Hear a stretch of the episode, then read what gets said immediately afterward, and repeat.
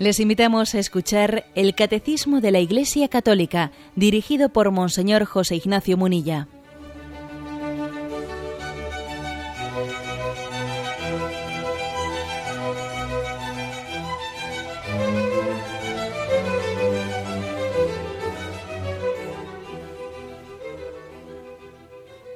Un cordial saludo a todos los oyentes de Radio María. Un día más, con la gracia del Señor, proseguimos el comentario del Catecismo de nuestra Madre, la Iglesia. Continuamos en esta primera parte de la explicación del credo. Estamos hablando de la creación de lo visible y de lo invisible. En cuanto a lo invisible, hablamos de los ángeles y hemos dedicado los dos programas anteriores al tema de la creación de los ángeles. Criaturas de Dios, quiénes son, cuáles son, eh, cómo los presenta la Sagrada Escritura, cuál es su finalidad, su acción. A partir del punto 337 hablamos ahora del mundo visible, creador de cielo y tierra, lo visible y lo invisible. Bien, hablemos ahora del mundo visible. Dice así, 337. Dios mismo es quien ha creado el mundo visible en toda su riqueza, su diversidad y su orden. La escritura presenta la obra del Creador simbólicamente como una secuencia de seis días de trabajo, de trabajo divino, que terminan en el reposo del día séptimo. El texto sagrado enseña, a propósito de la creación, verdades reveladas por Dios para nuestra salvación, que permiten conocer la naturaleza íntima de todas las criaturas, su valor y su orden y su ordenación a la alabanza divina.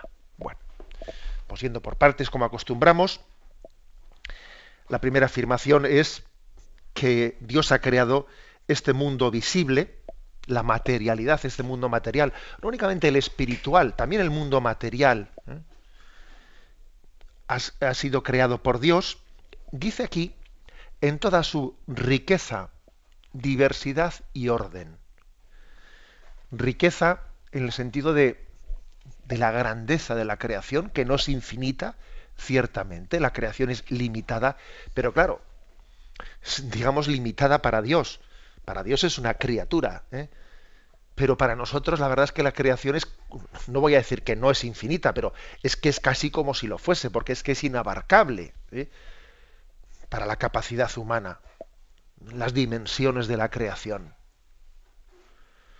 Para Dios es una pequeñez, pero para nosotros la creación su grandeza, ¿por qué Dios ha hecho un universo tan grande? Tan grande.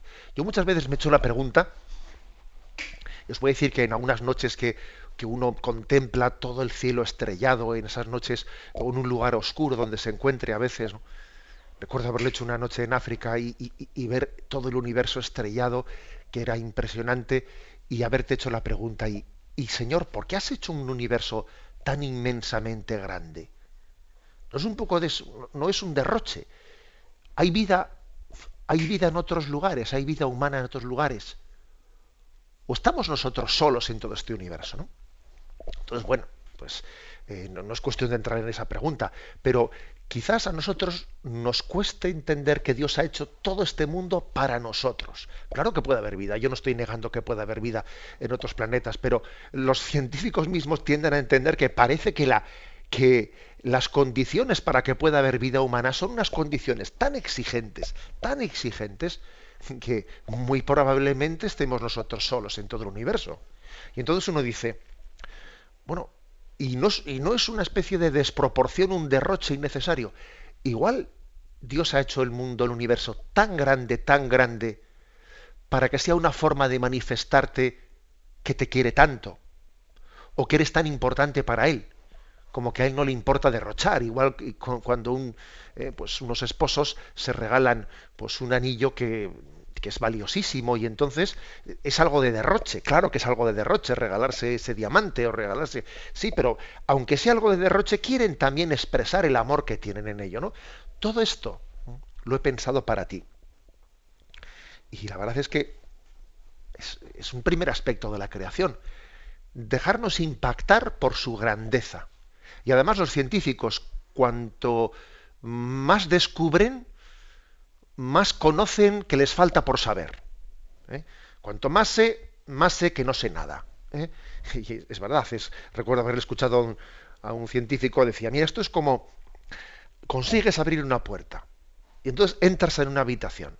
Pero en esa habitación en la que has entrado, de repente hay siete puertas. Abres una de las siete puertas, entras a una habitación en la que hay siete puertas más. Entonces, claro, esto, esto es verdad que cada vez sabes más y conoces más, pero la medida en que sabes más y conoces más, eres consciente de que te falta más por saber. En el fondo, la sabiduría humana es casi ser conscientes de que sabemos muy poco y al mismo tiempo tomarnos en serio el crecer, dominad la tierra, etcétera. O sea, la, grandiosidad de la creación. También su diversidad, dice aquí. La diversidad de la creación, que, es muy importante, es decir, que, nos demos cuenta que hay culturas tan distintas, universos tan diferentes unos de otros, ¿eh? y tenemos nosotros el, ¿eh? pues siempre el riesgo del egocentrismo, de, hacer una lectura de la realidad desde, desde mi yo. O no sé, pues que pensar que el mundo es como, ¿eh? Como Europa, ¿no? Que el mundo es como América, que el mundo es como Estados Unidos, que el mundo, eh, los chinos tienden a pensar que los mundos es como China, los americanos que es como América, eh, los vascos que como es como el País Vasco, nosotros, o sea, cada uno tendemos, tendemos a, ver la realidad desde nuestra perspectiva limitada, ¿no? no dándonos cuenta de eso. Entonces es muy importante también que aquí caigamos en cuenta de la diversidad de la creación. De la diversidad, ¿no? Recuerdo una anécdota que iba pues, en Tierra Santa, en Jerusalén, por una de las calles, iba acompañado pues, eh, pues de mi madre, y me acuerdo que yendo por una calle, pues nos cruzamos con uno de estos judíos ultraortodoxos, pues vestidos de una manera así tan especial, con los tirabuzones, con, bueno, pues eso, ¿no? Que te llama la atención, ¿no? Pues ese aspecto externo tan así, tan marcado y tan distinto. Y me acuerdo que el comentario de mi madre que dice, y estos se pensarán que los raros somos nosotros. ¿eh? y bueno, sonaba chiste ese comentario, pero, pero tiene, es decir, que es que no nos damos cuenta de la diversidad que tendemos a pensar que todo está hecho desde, ¿eh? desde nuestro yo. ¿no? creo que contemplar la creación en su inmensidad también nos lleva a ser más humildes, a no creerme el ombligo del mundo. Oye, que el mundo es muy amplio. ¿eh? Tengo que pensar que yo soy el ombligo del mundo. O sea, raros son todos los demás. Yo, yo no soy raro, ¿no? Hombre, pues, pues tú eras. Bien, dice, su riqueza, su diversidad y su orden. También llama la atención poderosamente el orden del mundo el orden del mundo, el hecho de que podamos, por ejemplo, predecir eh, que en tal fecha, a tal hora, va a haber un eclipse eh, total, parcial en tal sitio que se va a extender. Oye, ¿qué leyes tiene el universo para que sea predecible un eclipse de esa manera? ¿no? Se lo puedes predecir, pero vamos, al milímetro lo puedes predecir. O también echando marcha atrás, existió un eclipse, es decir, las leyes de la creación otra cosa es que muchísimas no las conocemos. y, cuando no las conocemos decimos ha sido casualidad. La casualidad, como muchas veces hemos dicho, es el nombre que damos a nuestra ignorancia. ¿eh? Pero las leyes, las leyes del universo son impresionantes y, nos damos cuenta en la medida en que conocemos algunas. ¿eh? Algunas vamos conociendo. Pues, por ejemplo, los partes meteorológicos bueno, van siendo un poco más exactos cada vez. ¿eh? Cada vez tienen más capacidad de aproximarse a la realidad, pero no totalmente, etcétera. El orden de la creación ¿eh? también es algo ante lo cual tenemos que admirarnos y, y embelesarnos. ¿eh? Sigue este punto 337. La escritura presenta la obra del Creador simbólicamente con una secuencia de seis días de trabajo divino que terminan en el reposo del día séptimo. Aquí el catecismo nos habla de, un género de expresión, un género simbólico. Eh, ¿Qué significa? Eh? ¿Qué significa? Es decir, vamos a ver, pues el escritor sagrado, el escritor sagrado, en la manera de contar la creación, quiso dar un marco, un marco teológico a el hecho de santificar el descanso semanal. Entonces, digamos, se narra la creación en, seis días y el séptimo es un descanso para mm, vivir el trabajo y el descanso ¿eh? del hombre como con el marco de la creación, como nosotros estamos llamados a, recibir esa creación y trabajar y transformarla, bueno, pues entonces el autor sagrado tomó pie ¿no? de una creación realizada en seis días, en siete días, como marco para decir, nosotros como somos imagen y semejanza de Dios, ¿eh? pues entendemos que nuestro trabajo es un eco del trabajo divino, es como una prolongación del trabajo divino y nuestro descanso también es como un, como un eco, una prolongación de Dios que, de Dios que descansa. Obviamente es un género literario, ¿eh? es decir, Dios no necesita seis días ¿eh? para hacer las cosas y estrictamente hablando también lo que entendemos porque Dios trabaja seis días, hombre, el trabajo de Dios no es lo mismo que el trabajo del hombre. Nosotros trabajamos pues para conseguir lo que no tenemos. Dios ya lo tiene todo.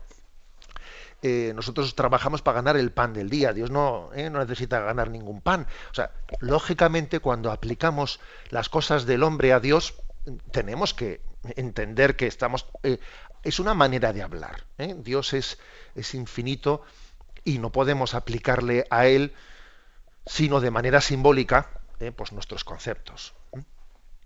Pero, pero, pero también es maravilloso ver cómo pues el hecho de que se cuente la creación el primer día, el segundo día, el tercer día, no sé, pues también es un pues una especie de sugerencia, ¿eh? una sugerencia de que la creación no ha sido mm, puntual, sino que ha tenido también un increscendo, una evolución. ¿Mm? Dios no creó el mundo tal y como lo vemos ahora eh, de una manera puntual, no, sino, sino que eh, comenzó la creación y le dio al hombre la capacidad de irla transformando. Tampoco se podría decir, claro, entonces este genio literario eh, de los seis días, que creó primer día, segundo día, tercer día, eh, en el fondo esto es una referencia a la evolución, de cómo ha habido una evolución. Hombre, tampoco digamos eso, porque es que el escritor sagrado cuando escribe ese texto no está pensando para nada en la evolución.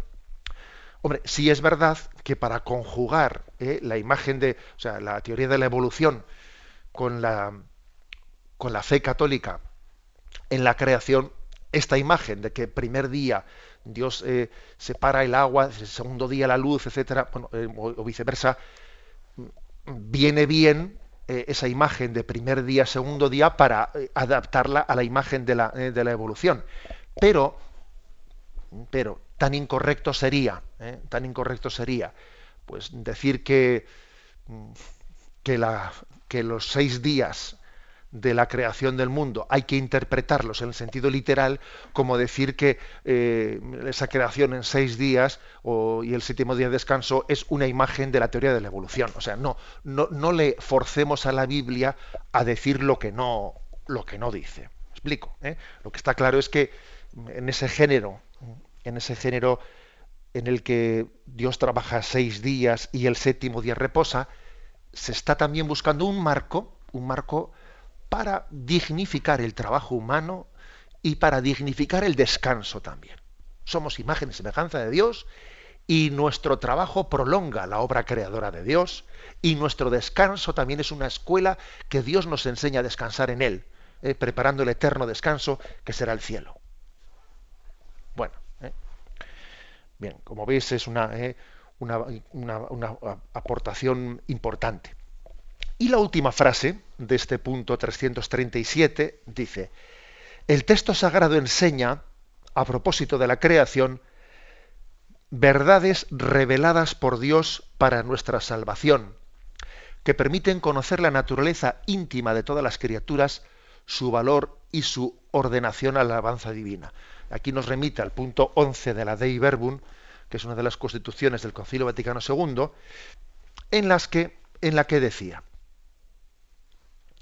la revelación que la Sagrada Escritura contiene y ofrece ha sido puesta por escrito bajo la inspiración del Espíritu Santo. ¿eh? Aquí estamos pensando en ese texto de la creación, en la creación en los seis días y el séptimo día de descanso. Bien, ha sido inspirada por el Espíritu Santo. La Santa Madre Iglesia, fiel a la fe de los apóstoles, reconoce que todos los libros del Antiguo y Nuevo Testamento, en todas sus partes, son sagrados y canónicos, en cuanto que tienen inspiración del Espíritu Santo.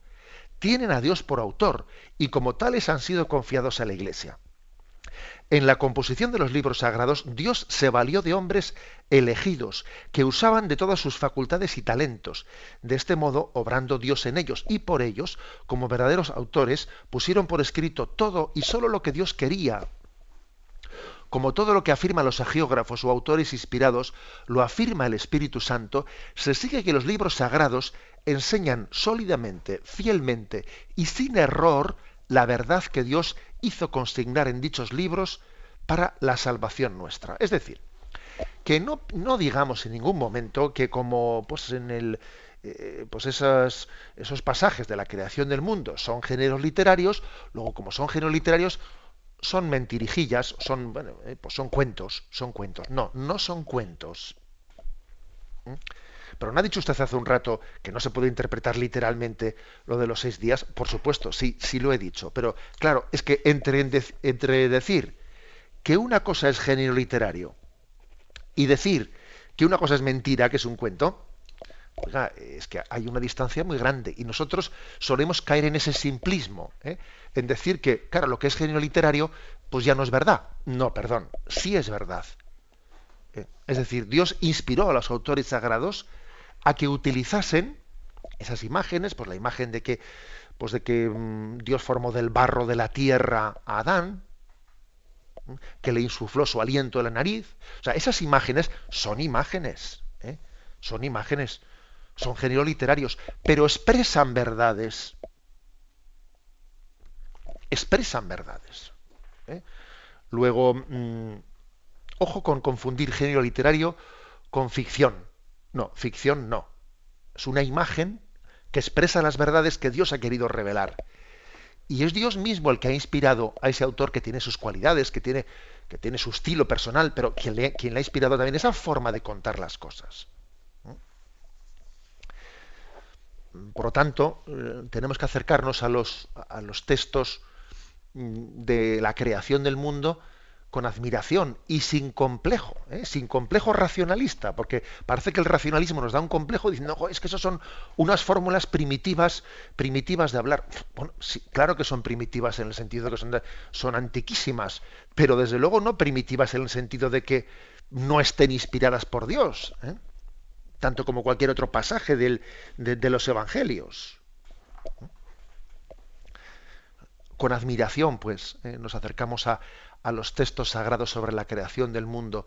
Y bajo esas imágenes vemos la acción creadora de, Dios, que hace brotar la vida de la nada. ¿eh? La primera obra de la salvación del mundo es la creación. Sin ella, el resto de la creación, pues no tendría sentido. ¿eh? Me habéis escuchado en este programa en alguna ocasión decir que somos imagen, ¿eh? somos imagen de Dios y la imagen formada es la doctrina de la creación y la imagen deformada es la doctrina del pecado y la imagen reformada es la doctrina de la justificación y de la gracia y la imagen consumada es la doctrina del más allá, de la escatología. Pero claro, para poder hablar ¿eh? del pecado y de la, de la redención y del cielo, primero hay que hablar de la imagen formada por Dios. O sea, la primera parte de la historia de la salvación es la creación. La imagen formada, la imagen deformada, la imagen reformada y la imagen consumada. En este momento estamos contemplando, en esta primera parte del credo, esa imagen formada por Dios, esa imagen suya, fuimos creados. Tenemos un momento de reflexión y continuaremos enseguida.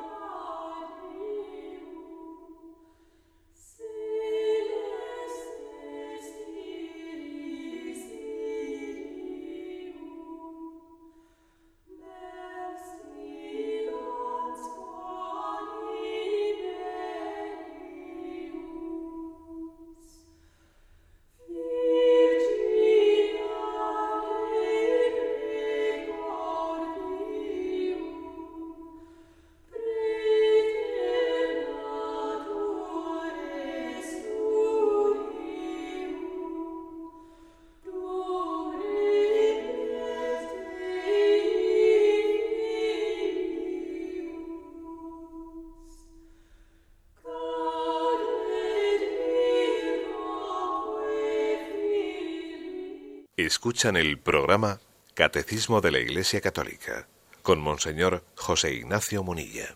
Pasamos al punto 338. Dice así, Nada existe que no deba su existencia a Dios Creador. El mundo comenzó cuando fue sacado de la nada por la palabra de Dios.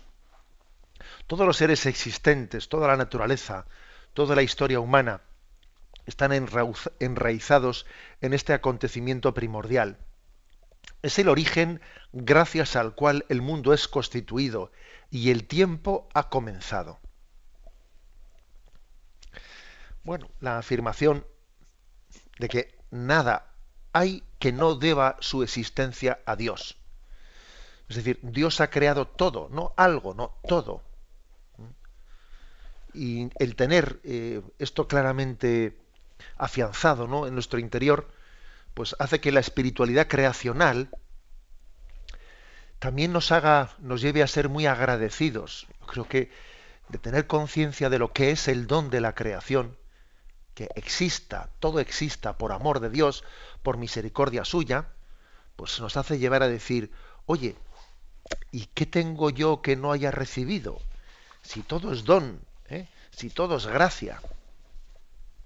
Si no tenemos fe en la creación, es muy difícil ser reconocido por los dones, agradecido por los dones.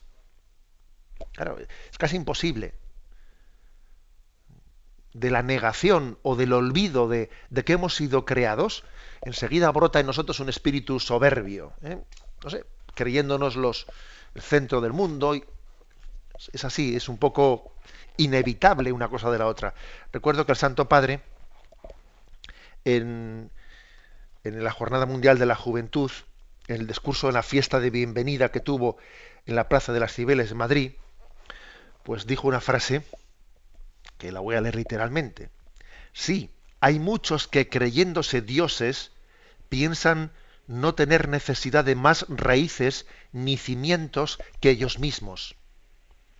Desearían decidir por sí solos lo que es verdad o no lo que es bueno o malo, lo injusto o lo injusto, decidir quién es digno de vivir o puede ser sacrificado en aras de otras preferencias, dar en cada instante un paso al azar, sin rumbo fijo, dejándose llevar por el impulso de cada momento.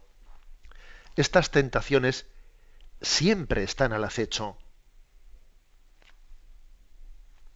Es importante no sucumbir a ellas, porque en realidad conducen a algo tan evanescente como una existencia sin horizontes, una libertad sin Dios. Nosotros, en cambio, sabemos bien que hemos sido creados y creados libres a imagen de Dios. Es impresionante esta frase del Papa. ¿eh? No se puede decir con mayor claridad como habló, el Papa a los jóvenes allí. Nosotros hemos sido creados. Con lo cual yo no, yo no voy a eh, pensar en el mundo como si saliese de mí. Es la verdad la que va a juzgarme a mí. Yo no voy a juzgar la verdad. Voy a ser juzgado por ella. Porque me ha sido dada y no me la fabrico yo a mi imagen y semejanza. es decir, de, de, creerla, de creer que somos creados, de que hay una, verdad que nos ha sido dada y que nuestra libertad está fundada ¿eh? también en esa creación, hombre, hay una, se derivan muchísimas consecuencias. De aquí, por ejemplo, el tema, el tema al respeto a la vida desde el momento de su concepción, eso es obvio. Está íntimamente, si no respetamos la verdad, solo ¿eh? respetaremos la creación si se respeta la vida humana desde la concepción hasta la muerte, y también entonces será posible y creíble la ética de la paz. ¿Mm? Claro, pues porque queremos la creación. Y lo mismo pensamos en lo que es la vida. A veces muchas personas piensan en los hijos como si cumpliesen una función terapéutica y hablan de un, reivindican un derecho a adoptar, que se, se supone que todo el mundo tiene derecho a adoptar hijos. Oiga, pues no es verdad. Los hijos no son una patente para que a ti te dé una especie de te venza tu problema de, de equipararte a otros. Y como yo también quiero equipararme a otros, reivindico eh, mi derecho, mi derecho a, adoptar O lo mismo el recurso a la procreación artificial, ¿no?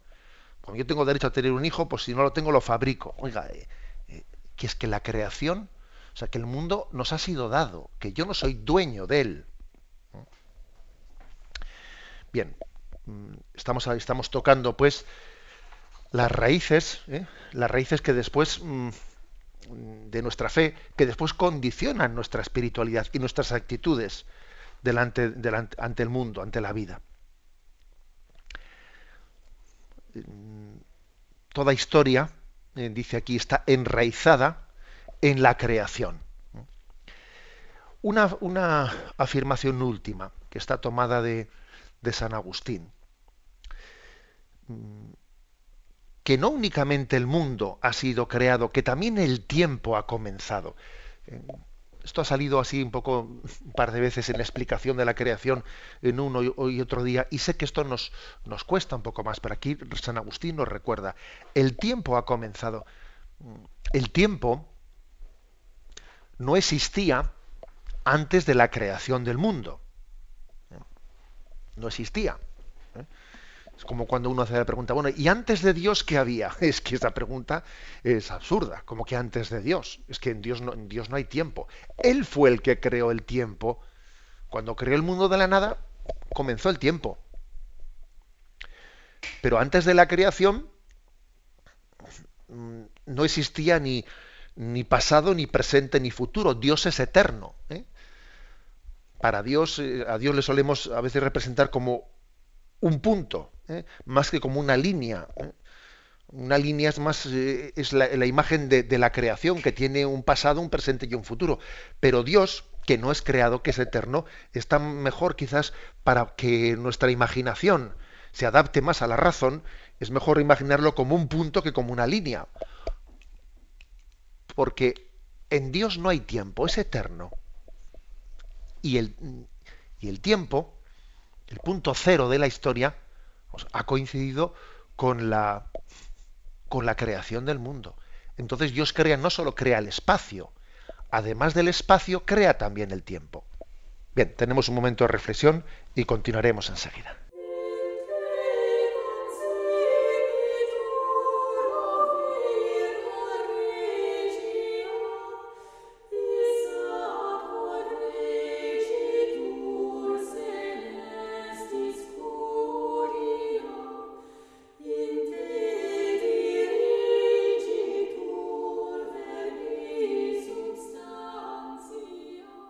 Continuamos en esta edición del Catecismo, pasando al punto 339, dentro de la explicación de el mundo visible. Dice, toda criatura posee su bondad y su perfección propias. Cada una de las obras de los seis días, perdón, para cada una de las obras de los seis días se dice, y vio Dios que era bueno. Por la condición misma de la creación, todas las cosas están dotadas de firmeza, verdad y bondad propias y de un orden. Las distintas criaturas, queridas en su ser propio, reflejan cada una a su manera un rayo de la sabiduría y de la bondad infinitas de Dios. Por esto el hombre debe respetar la bondad propia de cada criatura para evitar un uso desordenado de las cosas que desprecie al Creador y acarree consecuencias nefastas para los hombres y para su ambiente. Es decir, que una de las consecuencias más obvias y más evidentes de, la fe en la creación es la llamada al respetar la creación, la llamada a respetarla. ¿eh? Un ecologismo cristiano, ¿eh? no un ecologismo radical, porque también existe ese ecologismo radical, ahora quizás vamos a hablar de ello. ¿eh? Pero nuestro Santo Padre Benedicto XVI es impresionante ver la delicadeza y la insistencia que tiene en este tema. Y en algunas declaraciones de, del mensaje de paz de inicio del año se ha prodigado mucho hablando, hablando de esta cuestión. El hombre es humilde ante la creación y la creación le ha sido dada y uno tiene que intentar dejar el, el, el mundo mejor de que lo, encontró, o por lo menos como lo encontró, pero no más deteriorado. En primer lugar, por dos motivos, ¿no? En primer lugar, porque también la creación en sí misma tiene una dignidad. Mm, ciertamente no es que la creación en sí misma tenga una dignidad, mm, digamos, mm, que sea definitiva, no, porque también Dios la ha puesto en nuestras manos y por lo tanto tenemos que usar de la creación al servicio de la dignidad del hombre. ¿Eh? servicio de la En ese sentido, el, ecologismo radical se olvida de esto. El ecologismo radical pues llega a plantear cuestiones como que como si fuese inmoral, pues el domesticar a un pues a un animal para que tire del carro. Oiga, mire usted, también la creación ha sido puesta al servicio del hombre. O el ecologismo radical pues viene a decir que no es no es moral que pues que los animales estén en los zoológicos para que nosotros vayamos a ir, pues piensan que, que todos los animales tienen que ser liberados de los zoológicos. Oiga, son afirmaciones desequilibradas, porque ese ecologismo radical se está refiriendo a la creación como si tuviese una dignidad última, última, y no puesta al servicio del hombre. El ecologismo radical niega que el hombre sea la cumbre de la creación. Claro, y al negar tal cosa, ¿eh? al final tal cosa, pues lógicamente se pierde ese equilibrio y entonces se habla en términos de decir, ¿tú cómo, eh, ¿tú cómo puedes comer un animal? Pues el animal también te puede comer a ti. Pues entonces eh, tenemos que ser todos, y ¿y, qué? Y, a las plantas, y a las plantas sí puedes comerlas. es decir, es curioso, ¿eh? Es curioso ver cómo en el momento en el que perdemos la fe en Dios, la fe en el Dios creador, eh, las cosas se desordenan, bien sea por un lado o por el otro lado. ¿eh? Bien sea por un lado, utilizando la creación de una manera absolutamente egoísta, eh, pensando en mí, y luego los que vengan por detrás, pues que, que espabilen, ¿no? O, por el otro lado, ¿no? Que yo resulta que como no tengo claro que Dios es el creador de todo y lo ha creado con un orden y con un fin, al servicio del hombre, pues claro, entonces mm, estoy postrándome ante las criaturas, casi idolatrizándolas, o sea, idolatrizando a la criatura como si Dios no le hubiese dado un orden en un servicio en función del bien común de la humanidad, el bien común del género humano, no del género animal, del, género humano. Nos olvidamos de Dios y enseguida piensa, por un lado, ¿eh? o, por, o, por, un materialismo y un consumismo absolutamente intrascendente, o bien sea por un eh, ecologismo radical que hace el ridículo, me vais a permitir una, una noticia última, que es que he escuchado que ha tenido lugar un congreso, un congreso sobre sobre las olas, ¿no? Un congreso además viniendo pues, a España desde lugares lejanísimos y pues, eh, llamando la atención sobre el peligro tan grande de que las olas eh, a, las olas no se les respete eh, su bueno pues su curso natural cuando pues en las ciudades o en otros lugares o en los puertos se ponen en los espigones se ponen piedras para que las olas se rompan y así no hagan daño dentro de, las ciudades o de los puertos, ¿no? Y se, y se crean espigones o, o, se echan esas rocas al, mar. Y entonces este congreso, pues también ecologista, es, eh, es convocado contra, eh, eh, contra el atentado contra las olas. A las olas no se les debe de impedir romperse naturalmente y uno cuando escucha eso dice, madre mía de mi alma. Madre mía de mi alma. Es increíble cómo podemos, ¿eh? Cómo podemos perder el norte, perder el norte al hablar del respeto a la creación. Es decir, que por los dos lados, creo que por los dos lados, tanto por el, el uso irresponsable, inconsciente de la creación, como por un ecologismo radical que a veces hace el ridículo y por hacer el ridículo luego parece que ser sanamente y equilibradamente ecologista, pues parece que no es tomado en serio. Y ojo, hay que ser equilibradamente ecologista y hay que tomarse en serio muchas cosas en esta vida. ¿eh? Pues para entender que el mundo, yo tengo que intentar dejarlo como lo encontré o mejor y, la creación del mundo está eh, al servicio no de mí, sino del género humano, del bien común. La palabra bien común está muy ligada a la concepción de la, de la creación del mundo.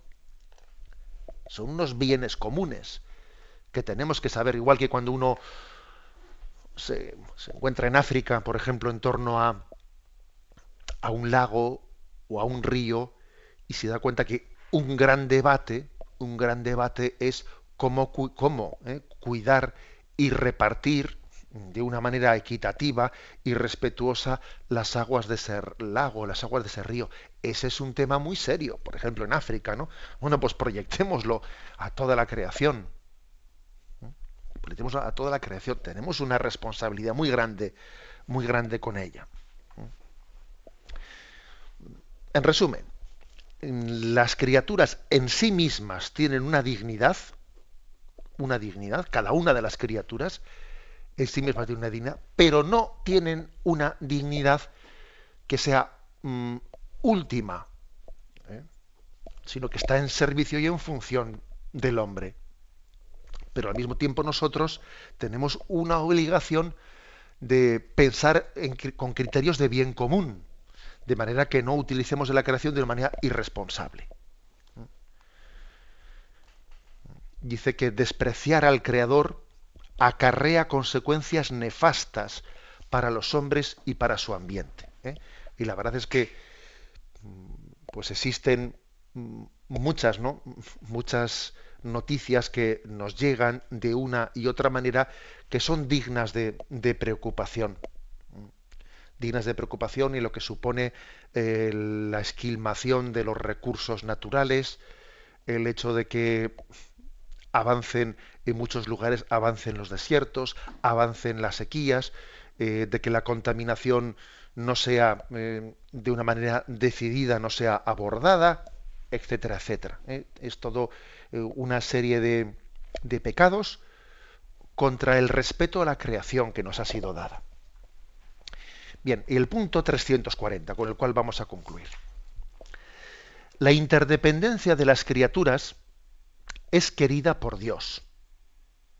El sol y la luna, el cedro y la florecilla, el águila y el gorrión. Las innumerables diversidades y desigualdades significan que ninguna criatura se basta a sí misma, que no existen sino en dependencia unas de las otras, para complementarse y servirse mutuamente es decir, que también nosotros en la creación vemos una lección.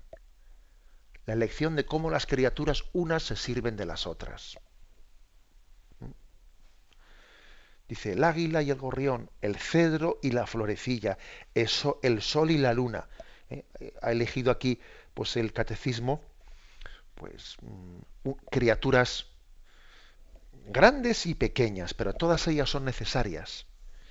Eh, recuerdo haber, haber contado entre vosotros con aquel en, aquella explicación que dimos sobre el principio antrópico, ¿no? El principio antrópico se dice de qué cantidad de condiciones tienen que existir pues en la naturaleza para que aquí la vida humana sea posible. Y por ejemplo, la, luna, que uno dice, ¿qué, pinta la luna ahí? ¿Eh? ¿Qué pinta la luna? ¿Qué, ¿Qué, función realiza entre nosotros? Oye, pues si no fuese por la luna, no habría mareas. Y si no existiese mareas, el agua estancada estaría corrompida. El agua necesita moverse para, eh, para oxigenarse. Si no, fuese por, si no fuese por la luna, pues no, no, podría haber vida en, la, en, las aguas. Y gracias a la luna, con ese influjo de la gravedad que tiene, hace que la, que la Tierra esté inclinada unos cuantos grados como balancín está inclinada la Tierra por el influjo de la Luna. Y por esa inclinación supone que hay como una renovación de las estaciones. Claro, si, si, no existiese la Luna, la Tierra estaría mm, derecha vertical, no inclinada, con lo cual haría que habría sitios en los que habría perpetuo verano, perpetuo invierno, y entonces la naturaleza no se regeneraría, la Tierra estaría muerta por zonas. Y gracias a la luna existen. Es decir, es, impresionante comprobar como que aquí no hay nada inútil. En la creación no hay nada inútil. Y cuando algo nos pensamos, y uno dice, esto aquí, ¿qué pinta? Esto no pinta nada. Ya, que tú sepas, no pinta nada. Déjate. ¿eh?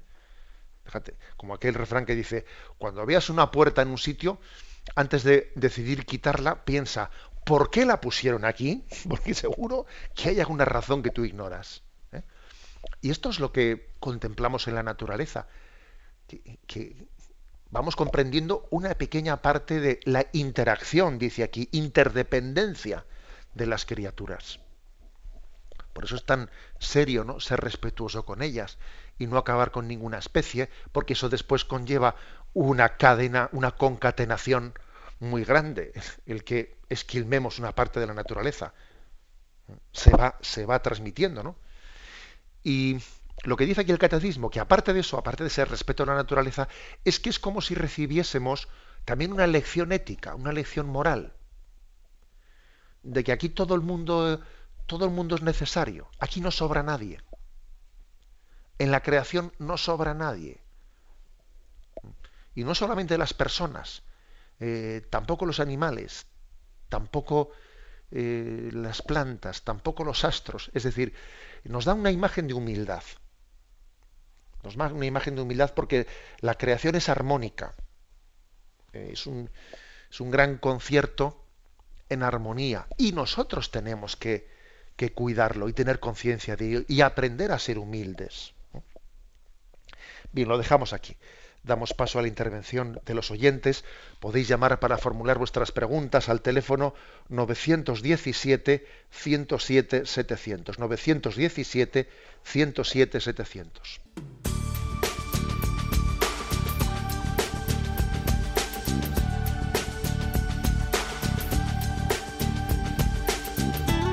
Radio María le ofrece la oportunidad de recibir en su casa sus programas favoritos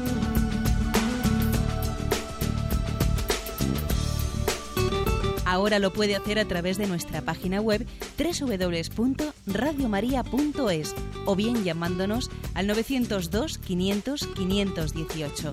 902 500 518. Pídanos el programa que más le interesa en cualquiera de sus emisiones, especificando el día y la hora que lo ha escuchado. Solo nos tiene que decir si lo quiere en CD de audio o CD o DVD en MP3. Haga su solicitud en el 902 500 518 y en www.radiomaria.es. Radio María, más cerca de usted.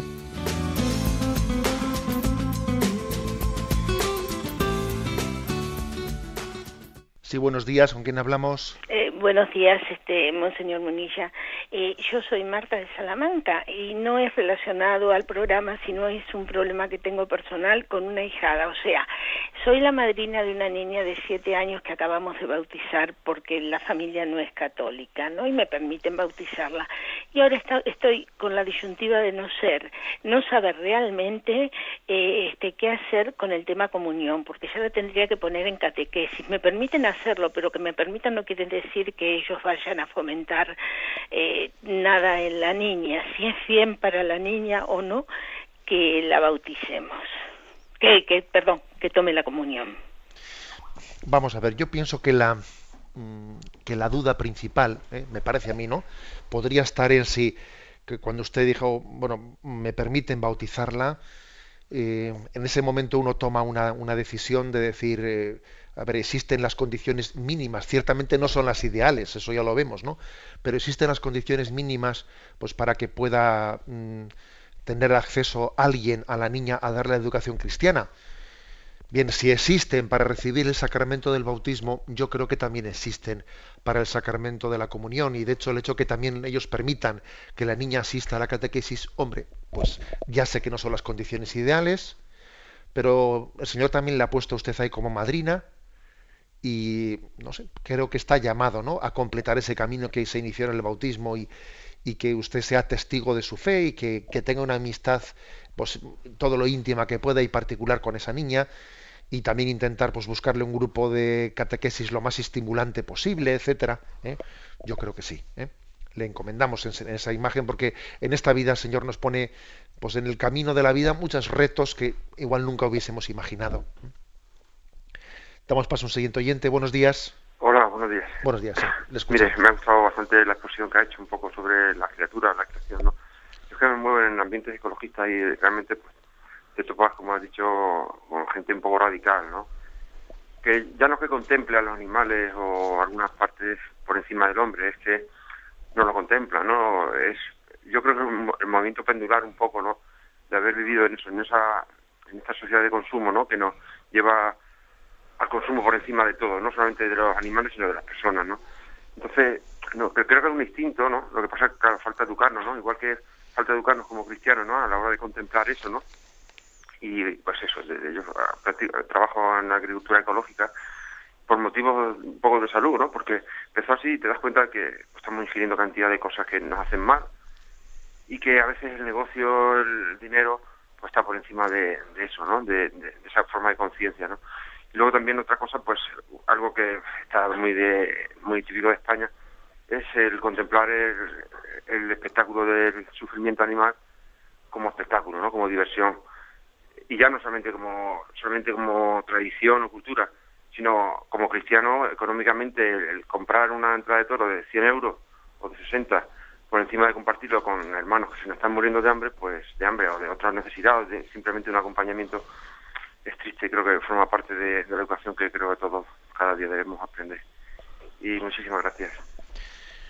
Bueno, interesante eh, la llamada de, ese oyente que además dice que se dedica a la, pues digamos, a un tipo de agricultura, pues especialmente ecológica, etcétera, ¿no? Muy interesante.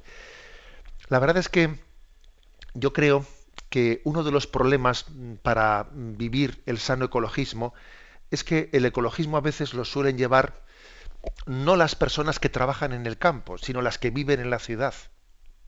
¿Eh? Creo que tenemos eh, dentro de las grandes ciudades pues una generación pues Mickey Mouse iba a decir yo, ¿no? Una generación Walt Disney que, la, la, relación más directa que ha tenido con los animales ha sido esa, ¿no? De ver casi a los animales personalizados con rostros personales en los dibujos animados. Y entonces le ha faltado el convivir en el campo, el convivir en el campo pues con los animales, eh, pues con los, por ejemplo, lo que es un perro en un caserío o en una, eh, pues en un cortijo.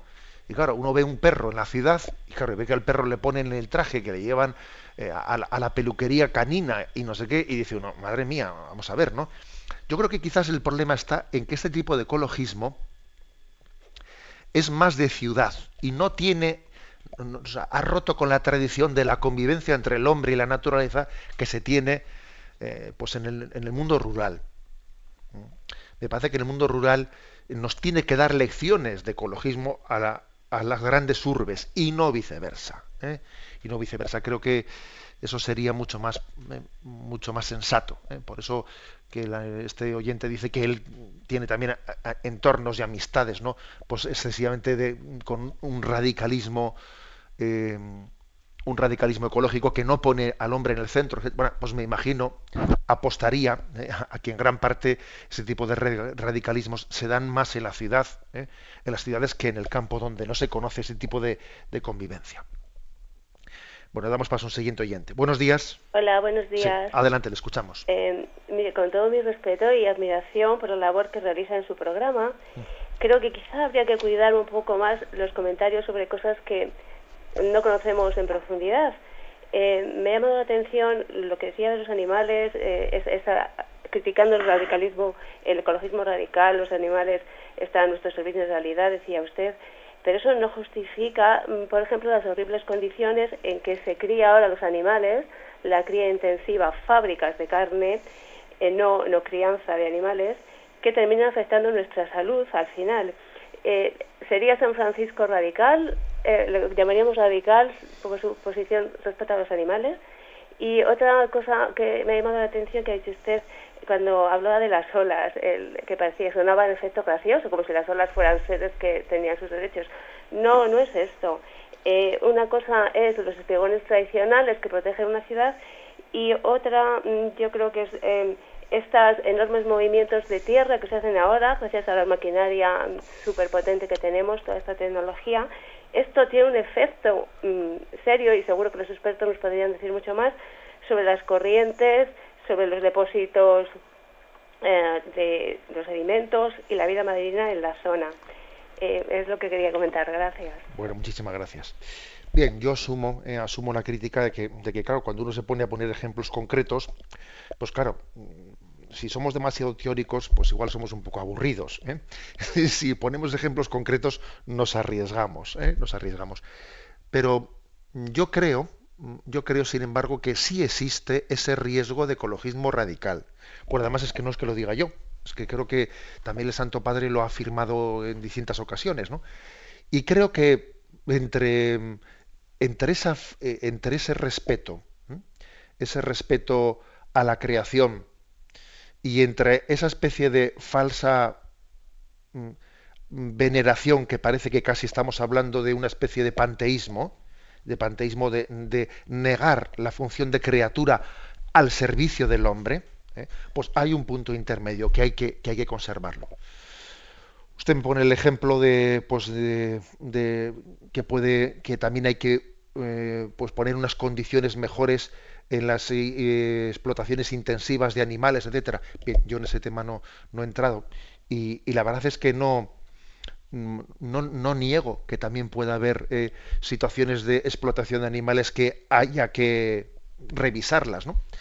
Pero obviamente, obviamente tendrá que haber explotaciones intensivas. O sea, en una, en una gran urbe de 10 millones de habitantes, pues no puede ser alimentada pues por una explotación de animales o de gallinas o de pollos eh, que estén todos viviéndose en el campo. O sea, eso no es posible. también los, eh, la producción avícola tendrá que ser industrializada para poder alimentar las grandes ciudades. Entonces, en sí misma, la explotación la palabra explotación ya sé que puede ser entendida incorrecta o correctamente. ¿eh? Yo ahora, de alguna manera, la, utilizo en el sentido de producción, no de explotar en el sentido negativo. La, producción avícola eh, intensiva, habrá también, ¿no? Habrá que, pues, que, revisar sus formas, pero en sí misma no puede ser inmoral. ¿eh? No puede ser inmoral. Lo mismo que también, pues yo no digo que en algún momento pues en algún sitio haya habido un corrimiento de tierras que haya podido que haya podido pues cambiar algunas eh, algunas corrientes marinas pero vamos estaremos hablando de cosas muy menores a mí me parece que, que hacer un, eh, un congreso internacional hablando de que las olas, si echamos, eh, si ponemos espigones para proteger las ciudades o piedras para romper las olas, estamos eh, comprometiendo el final natural de las olas, me parece excesivo, me parece desequilibrado. ¿eh? Bien, ya sé que cuando descendemos a los casos concretos, uno puede patinar, soy consciente. Y uno corre sus riesgos. Y por lo tanto yo quiero distinguir lo que es la doctrina de la Iglesia que yo explico de los ejemplos concretos que pongo en los que yo me puedo equivocar. ¿eh? Pero vamos, que también de alguna manera creo que es importante arriesgarse a poner algún tipo de ejemplos concretos, porque si no la explicación de la doctrina del catecismo pues es un poco etérea ¿eh? o es un poco, digamos, abstracta. ¿eh? Y bueno, y en la medida en que yo me pueda equivocar en los ejemplos concretos que ponga, bueno, pues estoy perfectamente abierto a las, a las críticas que se pueden hacer. Estamos pasando última llamada. Buenos días. Hola, buenos días. Adelante, le escuchamos. Bien. Vamos eh, quería preguntarle, o vamos, o hacer un comentario. Eh, eh, cuando decimos que el, tiempo no existía, ¿no? que Dios es el creador, el creador del universo, que, el tiempo no existía, yo creo que nos cuesta, mm, que eso lo, reconocemos perfectamente, ¿no? O sea, efectivamente creo, creemos que, que hay un Dios creador, pero nos cuesta quizás creer o meternos en, Jesucristo, ¿no? que es el mismo creador. No sé si me explico lo que quiero decirle. Bien, sí, quizás nosotros hemos visto, eh, o sea, conocemos a Jesucristo, pues desde su encarnación, eh, desde su encarnación, eh, y tenemos que hacer ese esfuerzo, que es lo que dice el prólogo del Evangelio de San Juan. En el principio existía el Verbo, y el Verbo estaba con Dios, y el Verbo era Dios ese esfuerzo de decir, ¿quién era este Jesús, nacido de María? ¿Quién era antes de, estar entre nosotros? Pues era Dios de Dios, luz de luz, Dios verdadero de Dios verdadero. Es decir, estamos hablando del Verbo eterno, aquel que, se encarnó. Y, por lo tanto, indistintamente hablamos, ¿eh? aunque lo apropiamos especialmente al verbo, indistintamente hablamos del Padre o del Hijo o del eh, perdón, lo apropiamos al Padre, quiero decir, indistintamente hablamos del Padre, Hijo o Espíritu Santo como, como creador del mundo. Recibimos la bendición y con ella nos despedimos. La bendición de Dios Todopoderoso, Padre, Hijo y Espíritu Santo, descienda sobre vosotros. Alabado sea Jesucristo.